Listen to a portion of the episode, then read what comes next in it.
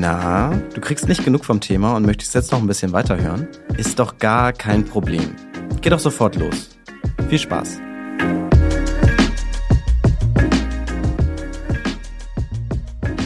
Ja, hallo Sandra. Sandra Klug sitzt mir jetzt hier gegenüber und ich bin noch mal wieder in die Verbraucherzentrale gefahren. Ich habe nämlich noch ein paar Fragen. Sandra war Gast in unserem Podcast She Speaks Finance. Den moderieren meine wunderbaren Kolleginnen Christine Jahns und Barbara Box und ich produziere ihn übrigens, also ich habe da auch meine Finger im Spiel. Aber Sandra war da, wir haben ja jetzt die erste Staffel abgeschlossen, da war Sandra meine absolute Lieblingsfolge. Oh. Und das kann ich wirklich nur jedem empfehlen, dass da nochmal in die Folge von Sandra rein, reinhört. Da gibt's wirklich eine Menge zu lernen. Ich habe da sehr, sehr viel mitgenommen.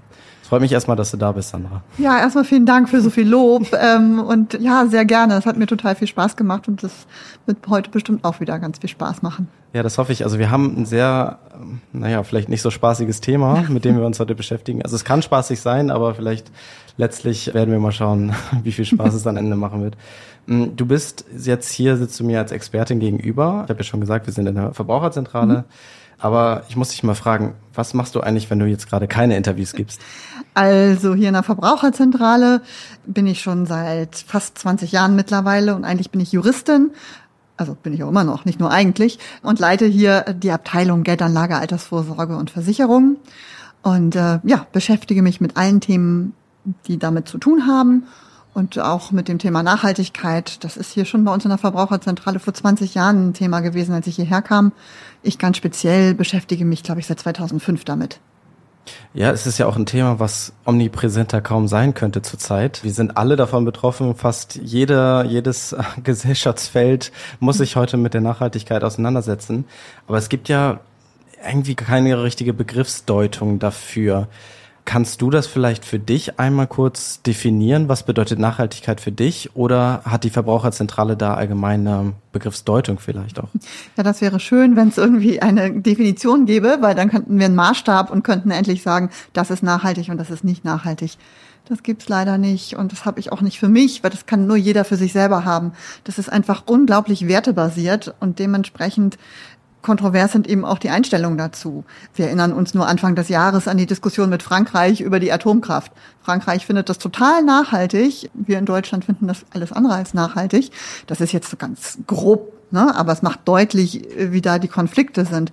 Und das hast du im Kleinen ganz genauso. Das heißt, jeder Mensch muss für sich selber definieren, momentan, was er nachhaltig findet und was nicht. Am Ende möchte ich dich nochmal fragen, was Nachhaltigkeit eigentlich für dich bedeutet. Jetzt könnten wir direkt mal ins Thema starten. Mhm. Wir haben es ja schon angesprochen, Nachhaltigkeit ist etwas, womit wir uns alle irgendwie befassen sollten, auf jeden Fall. Ich kann ja mal erzählen, dass ich jetzt so weit gegangen bin. Ich war am Anfang wirklich sehr kritisch, was das äh, Investieren angeht, bin es vielleicht auch immer noch. Aber ich habe mir jetzt ich bin jetzt über meinen Schatten gesprungen, habe mir jetzt ein Depot eröffnet, habe mir ein ETF rausgesucht und habe mich da auf jeden Fall nach den sogenannten ESG-Kriterien gerichtet. Mm, jetzt kann ich das selbst gar nicht so äh, erklären, was das ist. Und ich habe das dann in meiner Recherche auf jeden Fall gefunden. ESG sind wohl die Kriterien, nach denen sich diese ETFs dann richten. Aber was ist das denn eigentlich ESG? Genau, also erstmal ist es eine Abkürzung für Environment, ähm, Social and Governance. Ähm, und das bedeutet für Umwelt, Soziales und Unternehmensführung. Das sind die Hauptkriterien, die bei diesem Begriff eine Rolle spielen. Du bist wahrscheinlich bei der Recherche auch über SRI gestolpert. Genau. Das ist der andere Be oder die anderen drei Buchstaben, die bei diesen Fonds immer mit hinten dranhängen und man weiß, dass es was Nachhaltiges sein könnte. Das sagt eigentlich nicht mehr aus als nachhaltiger Fonds. Also viel mehr bedeutet das da nicht. Die ESG-Kriterien gehen schon ein bisschen weiter. Ja, es ist nur ein kleiner Baustein von dem, was da stattfindet. Es gibt noch ganz viele andere Ansatzpunkte, wie man äh, zu einem nachhaltigen Fonds kommen kann. Aber das sieht man häufig in den Namen. Mhm. Ich habe mir dann halt Listen angeguckt mit mhm. ETFs und die mhm. meisten basieren ja auf diesen ESG oder ja. SRI-Kriterien. Genau. Mhm. Könntest du vielleicht nochmal erklären, wonach die sich richten? Also du hast ja schon gesagt, die einzelnen Buchstaben bedeuten etwas, aber vielleicht nochmal ein bisschen tiefer. Was, ja. Was also auch da aus? hat jede Fondsgesellschaft wieder die eigenen Kriterien. Es gibt ah. keine Liste, wo steht, das und das ist so und so. Ähm, und das wirst du auch selber gemerkt haben, wenn du in die Fonds geguckt hast, wirst du wahrscheinlich bei dem anderen Unternehmen gedacht haben, ach echt, das ist jetzt so ein nachhaltigen Fonds. das zeigt eben einfach, dass es einfach sehr bunt ist und dass auch die ganze Welt an der Stelle sehr viel Möglichkeiten eröffnet, Greenwashing zu betreiben, indem man einfach den Stempel draufdrückt und sagt, so, das ist jetzt hier einfach nachhaltig und wir haben irgendwelche tollen Kriterien. Denn es gibt also nicht nur die ESG-Kriterien, sondern man kann auch anders vorgehen. Man kann sich Positivkriterien raussuchen. Also man kann sagen, ich möchte unbedingt in alternative Energien investieren oder dieses oder jenes. Oder man kann Negativkriterien beimischen. Man kann sagen, ich möchte auf jeden Fall verhindern, dass dieser Fonds Kinderarbeit unterstützt oder Streubomben oder was alles einem da einfällt. Dann gibt es aber noch einen anderen Ansatz. Es gibt den Ansatz Best in Class. Da ist grundsätzlich erstmal nichts ausgeschlossen, aber man sagt, wir nehmen das Unternehmen mit in diesen Fonds rein, was besonders verantwortungsvoll mit seiner Aufgabe umgeht. Also es könnte jetzt ein großer Getränkehersteller sein, der zwar irgendwie Plastikflaschen durch die Welt äh, transportiert und zur Vermüllung beiträgt, aber jetzt ganz besonders damit umgeht, dass die Deckel nicht runterfallen können, dass wirklich auch Flaschen aus recyceltem Material ähm, entstehen. Also ganz viele Flaschen sind ja offensichtlich, wir denken, wir geben sie ab und dann werden sie recycelt und dann kommt eine neue Flasche bei raus. Das ist glaube ich, auch eher ein Trugschluss. Mhm. Das passiert eher selten. Mhm. Mittlerweile wird da aber auch ein bisschen drauf geachtet, dass es genau so passiert. Also da kann, da gibt es ganz, ganz viele Facetten halt. Und leider nicht nur die ESG-Kriterien oder die Ausschlusskriterien. So einfach ist der Markt leider nicht. Ja, das Thema Plastik ist genau das auch, was mir dann auch oft aufgefallen ist. Mhm. Also wir können uns ja gleich nochmal den ETF angucken ja. gemeinsam, den ich Gerne. mir raus, rausgesucht habe. Aber gerade was das Thema Plastik angeht, also das hat ja so einen langen Rattenschwanz und es gibt ja auch Berichte, dass diese Plastikflaschen nicht wirklich recycelt werden in gewisser Weise und diese Flakes dann in Ländern zu finden sind, bei denen man sich fragt, ja, aber was, was haben die denn da zu suchen? Mhm. Also es ist aber, denke ich mal, auch sehr schwierig, das nachweisen zu können bei den Unternehmen, oder? Äh, ja, total. Und wenn du dir so ein Unternehmen anguckst mit, weiß ich nicht, 400 Unternehmen, die in so einem Fonds dann drin sind oder 1000 oder wie viel auch immer, du kannst ja gar nicht für jedes einzelne Unternehmen nachrecherchieren, äh, ne, was machen die jetzt und finde ich das gut oder finde ich das nicht gut.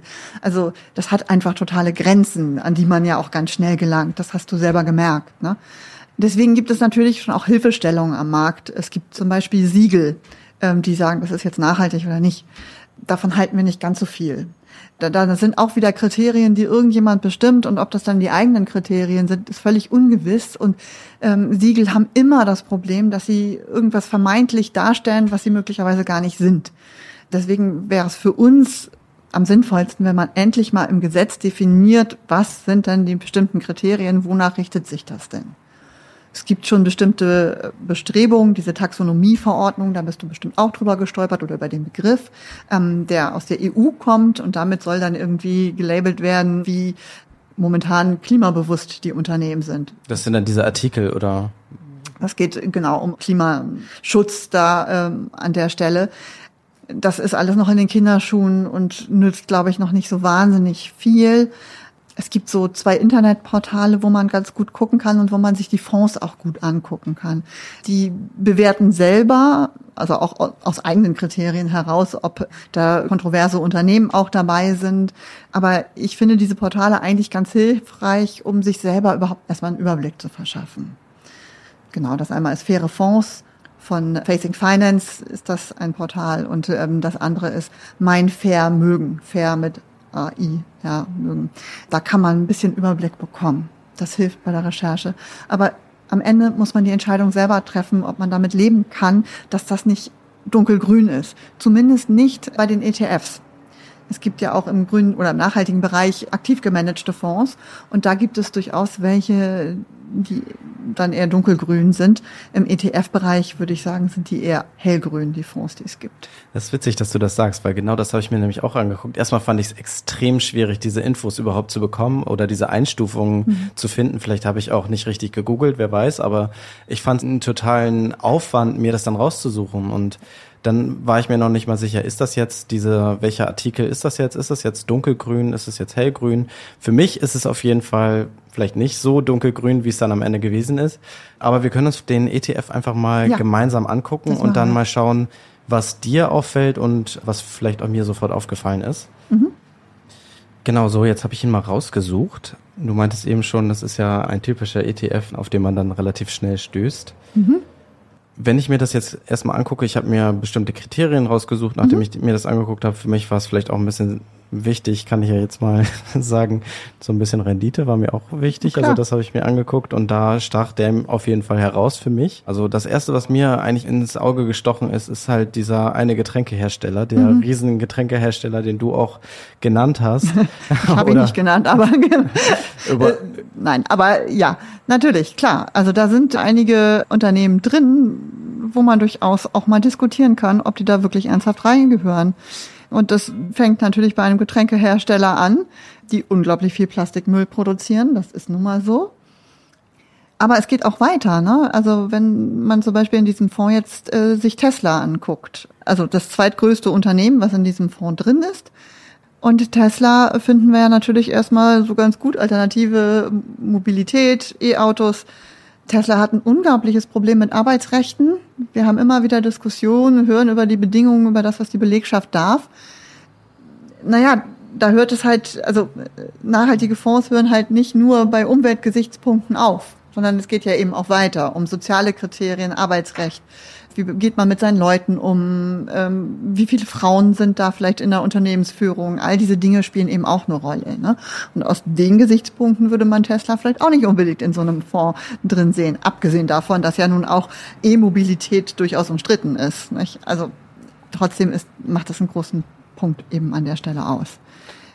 Tja. Kurze Pause, dann geht's weiter. Hey, frohes Neues! Na, schon Vorsätze fürs neue Jahr überlegt? Die Mitgliedschaft im Gym ist bereits abgeschlossen und diesmal willst du es aber wirklich durchziehen und 20 Kilo Muskelmasse für den Stirnacken oder Bubble Butt aufbauen? Respekt. Klingt aber ziemlich anstrengend. Du hast viele Vorsätze fürs neue Jahr. Fang mit was Leichtem an und investier mit Scalable Capital in deine Zukunft.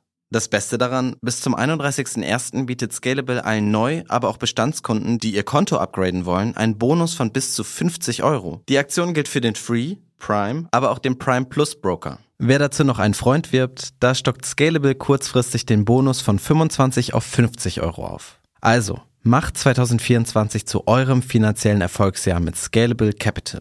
Nimm dir jetzt mal eine kurze Pause, schau mal bei scalable.capital vorbei. Das ist scalable mit C, .capital mit C. Oder noch besser, klick auf den Link in den Show Notes und erfahr alles über diese Top-Kondition. Und dann geht's auch schon weiter mit dem Podcast. Viel Spaß! E-Mobilität hast du ja gerade gesagt, das scheint natürlich sehr schön. Also diese Vorstellung, ja, wir brauchen ja gar nicht mehr aufhören mit Konsum, wir können einfach anders konsumieren und ja. dann können, kann das alles weitergehen da bedenkt man oder da vergisst man ja eigentlich schnell, was eigentlich mit diesen Batterien passiert, wie sie eigentlich mhm. hergestellt werden und wie sie dann vielleicht auch irgendwann mal abgebaut werden sollten. Genau.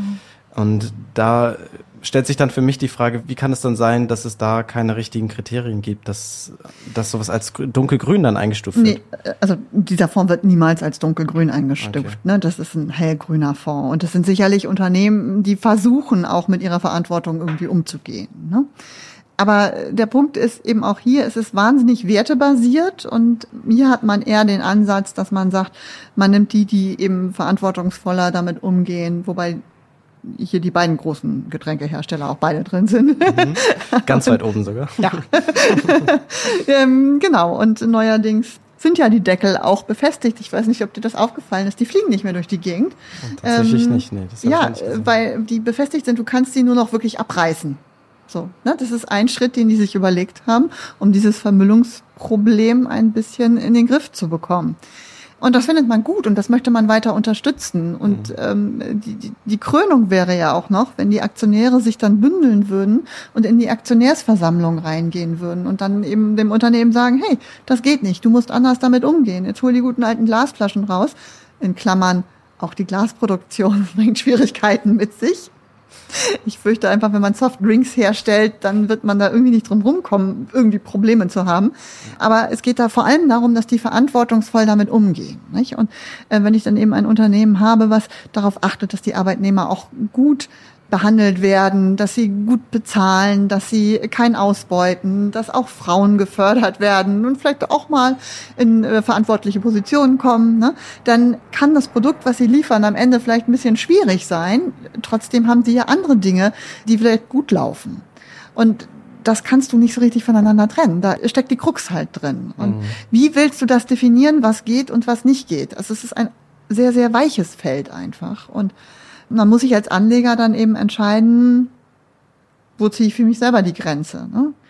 Und ehrlich gesagt, ist es mir ein Anliegen, auch zu sagen, dass niemand ein böser Mensch ist, nur weil er keinen nachhaltigen ETF bespart oder anderen nachhaltigen Fonds.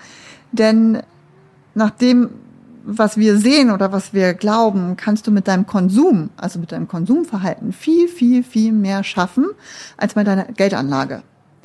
Denn als Beispiel, wenn du äh, Windkraft ganz toll findest und dieses System unterstützen möchtest und dann sagst du, okay, du gibst einem Windkraftunternehmen dein Geld, dann wird dieses Windkraftunternehmen niemals ein Windrad mehr bauen, nur weil du deine paar Kröten dahin gegeben hast. Das heißt, mit deinem Geld erzielst du null Wirkung.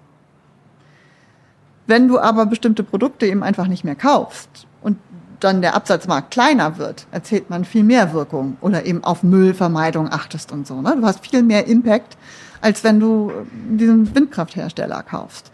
Halt nicht den einzelnen kaufst, sondern eben einen Fonds kaufst. Und ähm, wenn man dadurch, durch die Macht der Anleger am Ende erreichen kann, dass Unternehmen sich verändern, ist es trotzdem ein Chemieunternehmen, geht es aber verantwortungsvoll damit um. Haben wir für die Umwelt und für das soziale Miteinander mehr gewonnen, als wenn wir diesem Chemieunternehmen gar kein Geld geben würden oder uns nicht an dem beteiligen würden.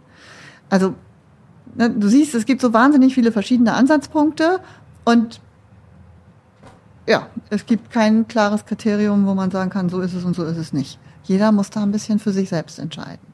Aber es gibt eine Menge Greenwashing, ähm, das darf man auch nicht vergessen. Also da wird ganz schön viel nachhaltig gelabelt, was es am Ende nicht ist.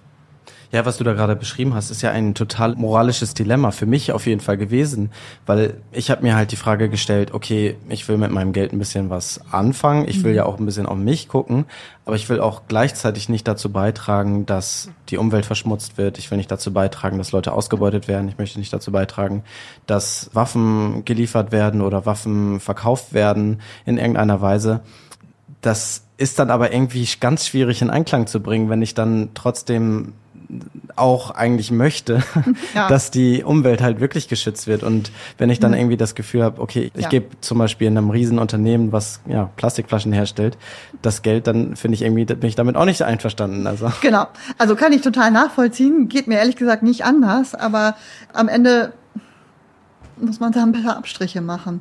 Es gibt auch wirklich dunkelgrüne Fonds, wo das dann auch wirklich alles nicht drin ist, wobei ich wette, dass du immer noch ein Unternehmen finden würdest, wo du sagen würdest, hä, ernsthaft, warum ist denn das hier drin? Aber das sind eher aktiv gemanagte Fonds, ne? Die gucken dann deutlich genauer hin und gucken sich noch viel mehr an und so. Da hast du nur die Krux, dass du wahnsinnig viele Kosten hast. Und wenn du dann ein bisschen Renditeerwartung hast, wird die nicht unbedingt bedient. Da ist echt ein Dilemma. Das, ja, wie gesagt, kann ich total gut nachvollziehen, nur leider nicht auflösen. Ja, das ist ja für den Verbraucher eigentlich, also der Verbraucher fühlt sich da ja total verloren.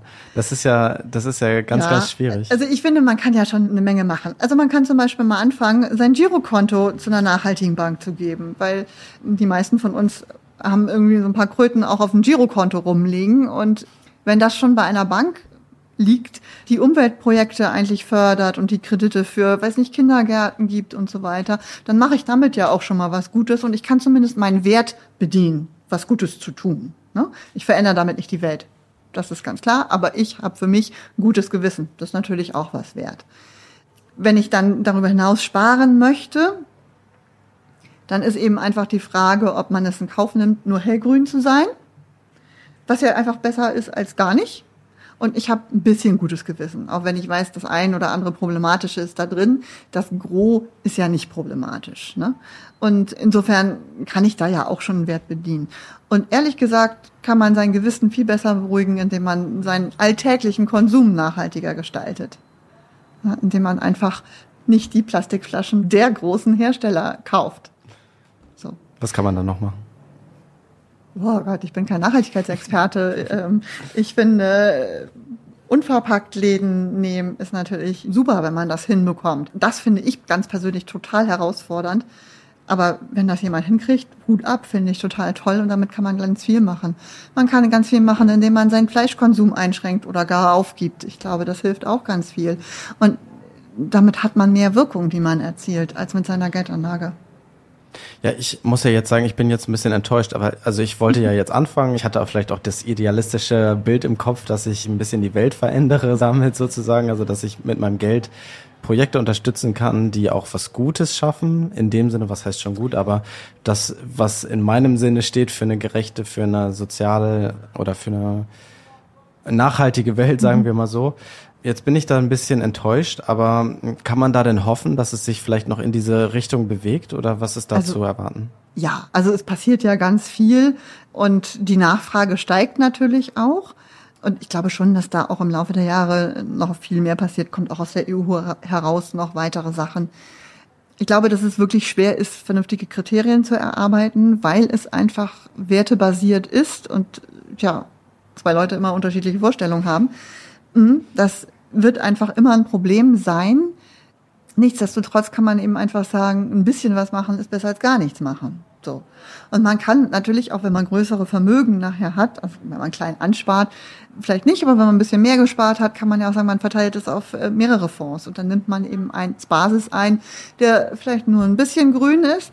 Und wenn man ein bisschen Geld übrig hat, nimmt man dann doch einen, der mal aktiv gemanagt ist, um wirklich diese Nachhaltigkeit zu bedienen. Und dann weiß man, okay, Vielleicht ist es nicht die Bombenrendite, vielleicht aber auch schon. Also wir hatten Jahre, da sind die ähm, typischen Fonds, die es in dem Bereich gibt, die es auch schon sehr lange gibt, bombastisch gelaufen. In letzter Zeit eben gerade nicht. Also es ist immer ein Auf und Ab. Die Kosten sind halt einfach höher, das muss man erstmal reinholen. Das ist sicherlich eine Schwierigkeit, aber dafür hat man eben sein Gewissen besser bedient. Ne? Das kann man auch so zusammenmixen. Also es ist einfach alles nicht nur schwarz und nicht nur weiß, es ist einfach eine Menge Grau dabei, wie immer im Leben. Und dann muss man gucken, welches die Graustufe die ist, die zu einem passt. Ja, ich glaube, das äh, passt ja auch sehr gut dann zu euren Beratungsgesprächen. Also da wird das ja, denke ich mal, auch zum Thema kommen. Oder ist das ja. eine Sache, die sehr oft angesprochen wird? Oder ist es eher, kommt ja. das jetzt gerade erst? Also die Frage ist so nicht ganz zu beantworten, weil wir, also seitdem ich hier berate, äh, seit 2003, und das tun wir auch schon länger, aber ich bin erst seit 2003 dabei, sprechen wir bei jeder Geldanlageberatung aktiv die Nachhaltigkeit an. Das haben wir schon immer so getan. Dass das jetzt hier als große Errungenschaft gerade gefeiert wird, dass das eben auch im normalen Vertrieb gemacht wird, das können wir ehrlich gesagt nur belächeln. Deswegen ist es für uns schon immer Thema gewesen. Es ist häufig so, dass die Leute äh, schon immer sagen, ja, ja, klar, finde ich toll. Es ist aber auch so ein bisschen Feigenblatt, ne? Also zu sagen, ja, finde ich toll und es wirklich ernst zu meinen, das sind auch immer noch zwei Paar Schuhe. Aber wir beraten dazu. Wir bieten eben auch eine ausführliche Beratung nur zum Thema nachhaltige Geldanlage an, wo man auch genau darüber nochmal genauer sprechen kann. Ähm, wir können am Ende nur Hilfe zu Selbsthilfe bieten. Das heißt, wir können nur mit den Verbrauchern so ein bisschen rausarbeiten, was für die wirklich wichtig ist und was für die passen könnte. Wir können die Entscheidung aber nicht abnehmen, das ist das Richtige und das ist das Falsche. Das kann im Grunde keiner. Also die Anbieter da draußen tun ja mal so, als ob sie es könnten. In Wahrheit wollen sie natürlich nur ihre Produkte loswerden. Also mittlerweile kann man ja auch überall nachhaltige Fonds kaufen, wenn man dann genauer hinguckt. Naja, dann mhm. Auch nicht unbedingt immer so nachhaltig. Hat es meistens einen grünen Anstrich, aber. Ja, also ich erinnere mich an eine Geschichte, das ist echt bestimmt schon zehn Jahre her. Da wurde auf einmal bei der Haspa hier ein nachhaltiger Fonds vertickt. Ähm, und wenn die Leute gefragt haben, in die Beratung gegangen sind, haben sie uns berichtet, dann hieß es immer, nee, nachhaltige Fonds gibt's gar nicht. Und auf einmal war es wie bei den Los Wochos bei McDonalds, war es bei der Haspa auf einmal die Woche des nachhaltigen Fonds und jeder, der reinkam, kriegte diesen nachhaltigen Fonds. Und wenn man genau reingeguckt hat, der war auch nicht nachhaltig. Ne? man sollte halt immer die Augen aufhalten. Also wenn einem versprochen wird, dass man jetzt ganz viel Impact hätte, dass man ganz viel verändern könnte mit dieser Anlage, dann muss man stutzig werden. Das ist momentan eben einfach so. Da ist nicht so wahnsinnig viel zu verändern. Und ansonsten ist es auch bei der nachhaltigen Geldanlage wie immer aus unserer Sicht. Geldanlage funktioniert immer genauso wie, wie im Supermarkt. Wenn du hungrig in den Supermarkt gehst, dann kaufst du nur Scheiße kommst nach Hause und denkst, was? Damit kann ich mir ja nicht mal was kochen. So. Und wenn du ohne Plan in irgendeine Geldanlageberatung gehst, kommst du auch nur mit Müll raus. Also es ist schon so, dass du dich vorher damit beschäftigen musst. Und dann wird jeder andere leider auch an die Punkte kommen, an die du gekommen bist, nämlich die, wo es irgendwie nicht weitergeht oder wo man sich entscheiden muss für rechts oder links. Das können wir nicht abnehmen. Aber die Entscheidung muss getroffen werden und dann kriegt man auch das richtige Produkt. das kostenarme, vielleicht eben doch ein bisschen grüne Produkt mit den Hilfsmitteln wie Finanztest, ne, fairefonds.de ähm, beziehungsweise mein Vermögen, kriegt man schon ein bisschen Überblick und ein bisschen Gespür für das Thema. Ja, das ist ein bisschen äh, enttäuschend für mich, dass jetzt die Reise scheinbar doch weitergeht. Ich muss äh, oder dass die Suche scheinbar doch weitergeht und ich jetzt noch nicht gesettelt bin und wie gesagt, ich finde, das ist ja kein schlechter Anfang. Ne? Ich weiß, es ist nicht das, was du möchtest, aber das, was du möchtest, gibt es eben einfach in der Form nicht. Ja, das ist sehr, sehr schade. Aber was bedeutet denn Nachhaltigkeit eigentlich für dich? Also für mich ist Nachhaltigkeit erstmal meinen eigenen Konsum zu hinterfragen. Also die Nachhaltigkeit fängt erstmal bei meinem eigenen Verhalten an und was die Geldanlage betrifft. Ich selber finde das Gesamtpaket eigentlich ganz gut. Mir ist klar, dass es bestimmte Unternehmen einfach immer geben wird. Und dann möchte ich bitte, dass sie verantwortungsvoll mit ihrer Aufgabe umgehen. Das wäre mir einfach wichtig. Und wenn ich dann eben die Softdrinks konsumiere, dann möchte ich eben dass der Müll trotzdem irgendwie vermieden wird, dass dafür Strategien entwickelt werden, mhm. dass man eben, weiß ich nicht, bei äh, seinen Kaffeebecher eben nicht jedes Mal wieder neu kriegt, sondern mitbringen kann. Und sowas muss es doch, solche Systeme muss es doch auch für Softdrinks geben oder wie auch immer. Da muss halt viel nachgearbeitet werden, nicht nur in dem Bereich, natürlich auch in anderen Bereichen. Aber ich finde zum Beispiel, es gibt auch Unternehmen, die verschiedene Dinge machen und natürlich wenn die große Landmaschinen herstellen, werden sie auch immer irgendwie mit Rüstung zu tun haben, weil auch die Bundeswehr eine Planierraupe kaufen wird oder ich weiß nicht was. Ähm, trotzdem sind die total ähm, verantwortungsvoll, machen nachhaltige Klamotten und warum sollen die jetzt nicht in so einem Fonds sein? Trotzdem, streng genommen, wäre Rüstung da ein bisschen mit drin. Das ist halt so die Frage. Und wie gesagt, für mich ganz selber ist es, glaube ich, wichtiger, dass die Unternehmen einfach verantwortungsvoll sind. Und dann kommen sie nämlich automatisch dahin, wo du sie gerne haben möchtest, dass sie nämlich ganz viel dafür tun, dass unser Klima irgendwie noch zu retten ist. Und, und da müssen die Aktionäre über die Aktionärsversammlung und die Vorgesellschaften einfach noch viel, viel mehr Druck ausüben und den Unternehmen klar machen. So geht's nicht. Ihr müsst euch da verändern. Das wäre mein Wunsch und das finde ich nachhaltig. Und wie gesagt, ansonsten finde ich die Idee, mit dem Girokonto schon mal anzufangen und zur nachhaltigen Bank zu gehen und nicht unbedingt bei einer deutschen großen Bank oder einer großen Sparkasse zu bleiben, eigentlich auch ganz charmant. Ist es dann auch das, das wäre jetzt äh, zum Abschluss nochmal meine Frage, wie jemand wie ich, der jetzt vielleicht ein bisschen enttäuscht ist von, von dem Ausblick, wie kann ich denn nun weiter vorangehen? Ich möchte jetzt doch anlegen. Wie kann ich das, was würdest du mir raten? Wie könnte ich da jetzt, ähm, ja, meinen ähm, Weg finden, sage ich jetzt mal?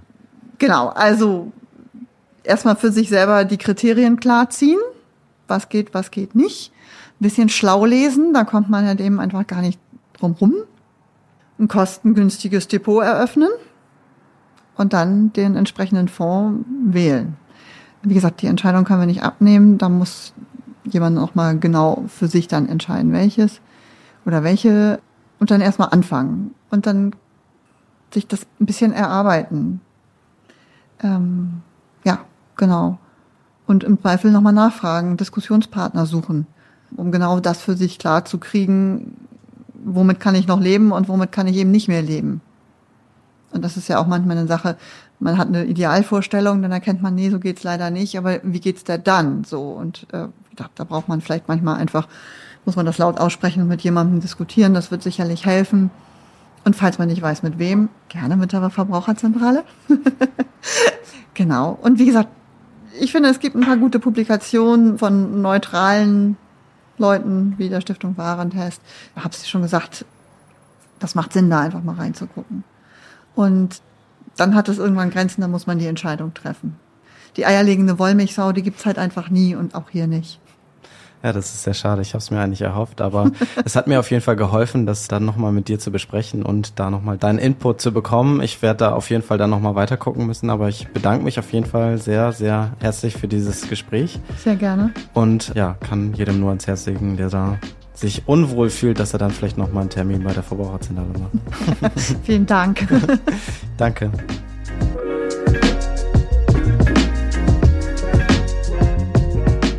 Expedition Interview ist ein Mint Original Podcast. Idee, Moderation und Produktion Jared Schmidtke.